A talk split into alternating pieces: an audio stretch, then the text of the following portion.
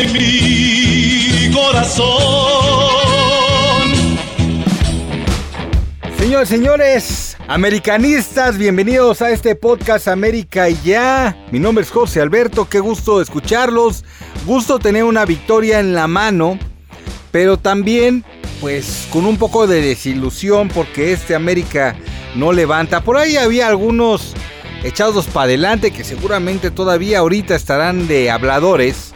Hay americanistas que, que son así, que cuando se le había dado vuelta al marcador, después de ir vergonzosamente abajo al minuto 3, al minuto 3, después de eso todavía había unos valentones que nada más con el hecho de darle la vuelta al partido ya andaban, ¿qué pasó? ¿Qué decían de Jardine y la chingada? Pues decimos lo mismo que dijimos en el podcast anterior y en el podcast previo y en el podcast previo. Volvemos a decirles en sujeta lo mismo. Jardines está dando un balazo en el pie cuando juega este América. Hoy fue uno de los partidos más desordenados del América que yo tenga memoria. Desordenados, no digamos desastrosos. Desordenados en donde el América sí se lleva la victoria. El América sí reacciona. El América demuestra que tiene jugadores con sangre porque en cuanto les pican la cresta de inmediato atacan y atacan con mayor fuerza. Hay jugadores de peso, sí, se hicieron presentes. Valdés, Brian Rodríguez y Quiñones en el marcador. Eso es lo que esperaríamos del América. Efectivamente, eso lo vimos en la cancha el día de hoy. Pero reitero, fue uno de los partidos más desordenados que se tenga en memoria del América, con escaso control en media cancha, con escasas llegadas, llegadas de profundidad y con una defensa terrible, terrible, terrible. Hoy Emilio Lara no regaló tres goles que empataran el encuentro porque Jardines se dio cuenta y metió a Luis Fuentes. Evitó que regalara tres goles Emilio Lara Jardine. Si no lo hubiera hecho, juren lo que lo hubiera hecho. La responsabilidad es toda de Lara, no, porque precisamente el entrenador es el que tiene que nutrir a todo un equipo de un sistema de juego, de robustecer lo que son sus falencias y que sus virtudes se exploten. Trabajar en virtud de esas virtudes parecería algo básico, algo que cualquiera entendería. Jardine no lo hace, lo sigue sin hacer. Reitero lo que fue mi tema central del podcast anterior y lo reitero rápido porque no quiero atorarme tanto después de haberlo explicado tanto en el podcast anterior. Quiñones nunca va a resultar como centro delantero en solitario. Nunca. Lo vas a limitar. Solamente que llegue una jugada fortuita como la del día de hoy, como la del gol del triunfo, en donde hay un penal clarísimo sobre Quiñones, pero ya los pinches árbitros de la Liga MX mierdera están acostumbrados a simple y sencillamente no marcarle nada al América, es la verdad, es lo que se ve semana a semana, y a raíz de ese mal penal que no se marcó, están sujetando a Quiñones, le queda el balón de rebote y una especie de suerte logra puntear y anotar el gol. No fue una jugada fabricada del América. No fue que el sistema táctico del América diseñado por Jardine haya hecho que a Quiñones se le diera esa posibilidad. Sí, como en todos los partidos, Quiñones pudo haber tenido otras oportunidades clarísimas de gol. Pero, al final, lo que te está dejando la realidad, no la suposición, es de que el gol que mete Quiñones con el América del triunfo no es una jugada trabajada, no es una virtud del América. Me parece que hoy la victoria del América se consolida gracias a que Necaxa es una mierda. Gracias a que Necaxa es uno de los equipos más débiles del campeonato. Gracias a que Necaxa tiene una defensa, una defensa que parece eh, agujero gruyer la de nosotros. Y eso parece una defensa simple y sencillamente de una cortina de agua. Gracias a eso es que se obtiene el triunfo el día de hoy.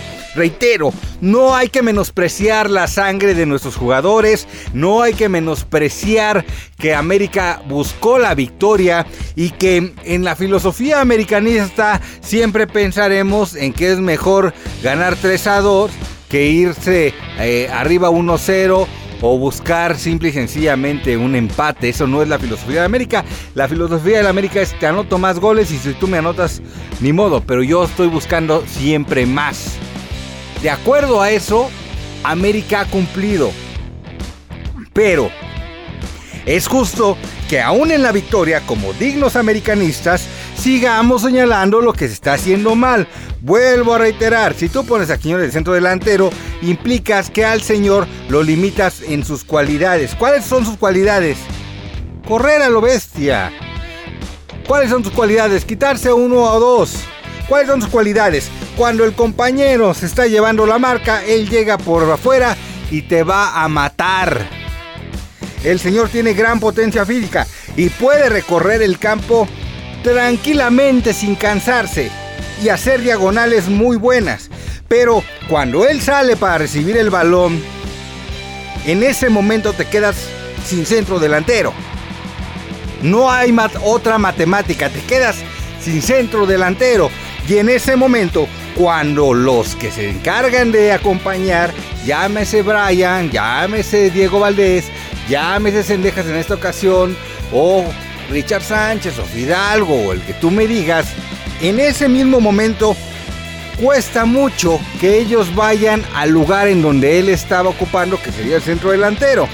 Y cuando él regresa a esa zona, para cuando, que ya es una zona en donde puede caer un pase porque él ya delegó el balón en alguno de los pasadores. Ya se recuperó completamente la defensa y están marcando los dos a él.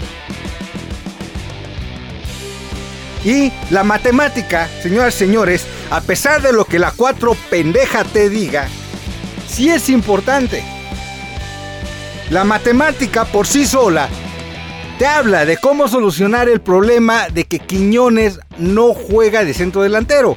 Y es, tú pones un centro delantero, llámese Cabecita, llámese Henry Martin, gente acostumbrada a estar en el área, cualquier chavo que de la sub-20 que nos quede, que no lo hayamos regalado allá a España, lo pones ahí y por matemática simple va a quedar uno. Puede salir Quiñones del área, va a quedar uno.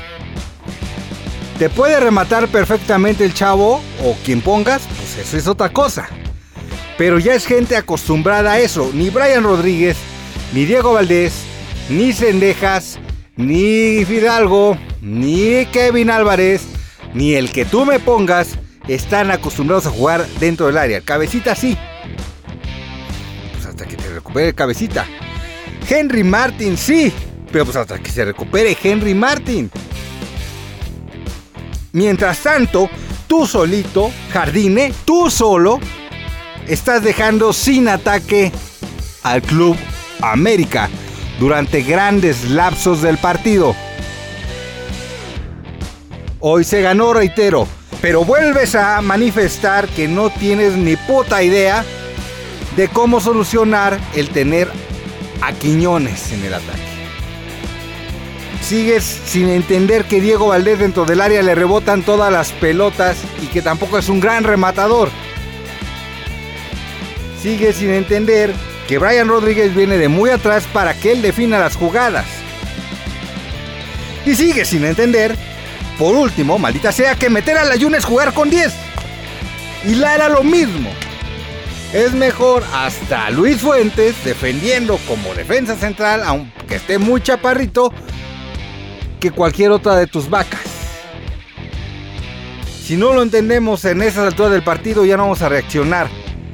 Se vienen seguidillas de partidos que van a ir subiendo un poquito más la calidad. Otro rival más malo que Necaxa creo que no vamos a enfrentar.